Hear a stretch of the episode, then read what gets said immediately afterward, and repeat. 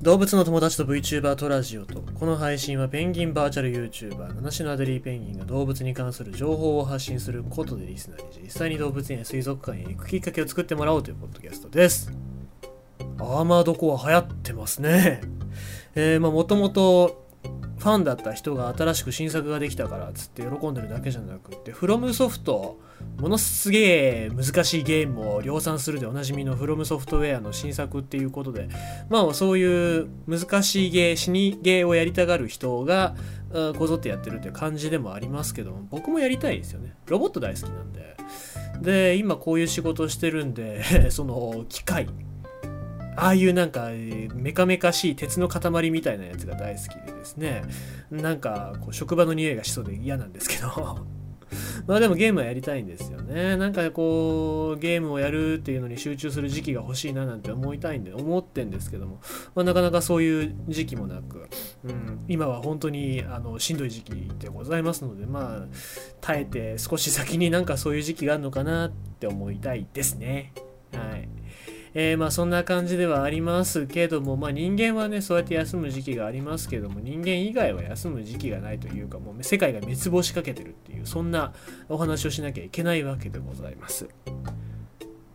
皇帝ペンギンのヒナが全滅、南極の海氷消失で壊滅的影響。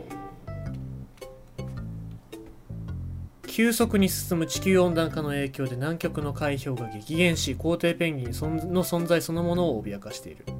24日の科学誌ネイチャーに発表された報告によると南極半島西側のベリングスハウゼン海、えー、ベリングスハウゼン海のに生息する皇帝ペンギンのコロニーを調査した結果5コロニーのうち4コロニーで昨年ヒナが全滅していたことが分かった。この地域では同年膨大な量の海氷が消失していた。皇帝ペンギンに関してこれほどの規模で壊滅的な繁殖失敗が記録されたのは初めてだった。地球温暖化に伴い2010年までに皇帝ペンギンのコロニーの90%以上が準絶滅状態になるという悲惨な予想を裏付けている。研究チームは630から3500のつがいで構成されている皇帝ペンギンのコロニー5つについて2018年から22年の衛星画像を使い繁殖期の個体数をコロニーごとに調査した。その結果22年は4つのコロニーでヒナが1羽も生き延びられなかった可能性が高いことにことが分かった。皇帝ペンギンが巣作りをしてヒナを育てるためには陸地とつながる安定した海氷を必要とする。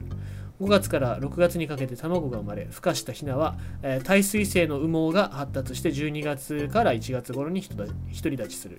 しかし2022年は海氷が例年よりも早く分裂し一部地域では11月までに完全に消失した。毎年この時期の衛星画像は、えー、氷の上の黒い塊が見えていたがそれが突如として一つもなくなったという。論文共著者で、えー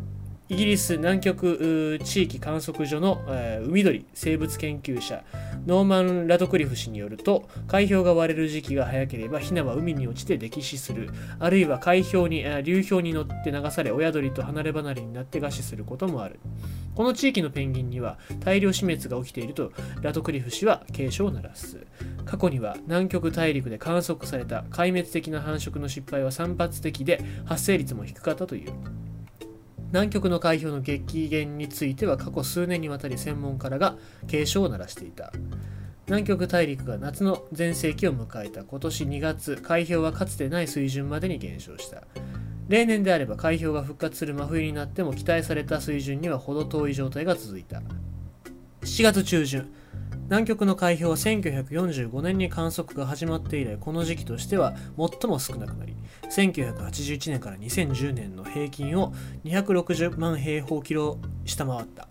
これはアルゼンチンの国土に匹敵する面積だった。他に行く場所のない皇帝ペンギンにとってこれは特に壊滅的だとラトクリフ氏は言う。皇帝ペンギンは繁殖に失敗すると別の場所に移ることでそれに順応する。しかし繁殖地全体が影響を受ければそれもできない。今回の報告によると南極の皇帝ペンギンは2018年から22年にかけ研究者が把握している62コロニーのうち30%が海氷の部分消失や完全消失の影響を受けていた。南極の死に詳しいコロラド大学ボールダー校の、えー、カサンドラ・ブルックス助教授は、えー地球温暖化に伴い海氷の消失に直接起因する皇帝ペンギンの絶滅の可能性を裏付ける証拠はどんどん増えている。と述べ皇帝ペンギンの存続を保証できる機会は狭まりつつあると危機感を表した。昨年発表された別の研究では地球温暖化の原因になる化石燃料汚染を世界が抑制できなければ皇帝ペンギンを筆頭とする南極の在来種65%が今世紀末までに姿を消すだろうと予測していた。えー、でまあ皆さん知ってるニュースかもしれませんけども本当にまあ深刻な状況ではありますよね。あの地域によってはそのアデリーペンギンとかに関してはその海氷が少なくなって増え数が増えたっていう報告もあったりしますけども皇帝ペンギンなんかもろにその海氷の上、まあ、しかもこのほとんど永久凍土みたいなすごい厚い氷の上に栄装して卵を産んで育てますからそういう場所がなくなってしまうと本当にもう生息できなくなりますし2100年ってもうだってね今2023年でございますからあと80年ぐらいですよ、えー、でまあ僕が死んだ後も僕はペンギンは生きていてほしいと思ってますからあの僕が死んだ後どうでもいいとは思ってませんのでね、えー、まあ本当にペンギンだったり、まあ、人間もそうだと思います。あのペンギンってモニタリングアニマルつってあの環境を測る一種の指標みたいな扱いをされているところがありますので、えー、そのモニタリングアニマルが生息できない状況っていうのが続くと絶対に人間も生息できない、まあ、生きていけないようなそういう環境になってくると思いますから、まあ、どこで、えー、何を考えてで、まあ、まだまだ全然地球温暖化なんてフェイクだっていう人もねあのトランプ大統領みたいにいますから元大統領みたいにいますから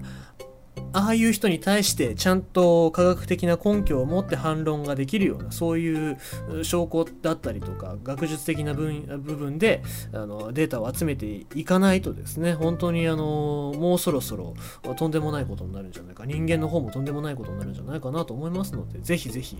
ペンギンの方に目向けて環境のことを考えてほしいななんて思っております。ということでございまして今日のニュースは南極の海氷が減って皇帝ペンギンのヒナが全滅ということでございました。